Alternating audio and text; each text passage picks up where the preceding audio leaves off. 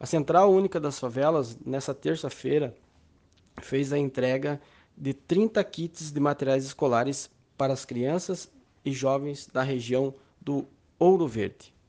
Foram, foram entregues lápis, caneta, caderno, borracha, apontador e mochila para as crianças e os jovens. Essas, essas crianças e jovens que receberam esses materiais foram as, as que estavam cadastradas já na CUFA né, para receber essas, essas doações.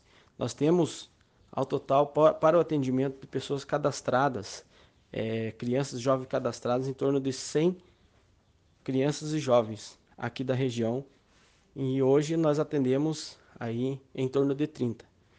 E estamos ainda é, recebendo doações né, e, e fazemos o pedido, quem puder nos doar e também puder aí nos ajudar nessa campanha né, da Central Única das Favelas, da CUFA, né, que é o kit escolar para as crianças que estudam na rede estadual.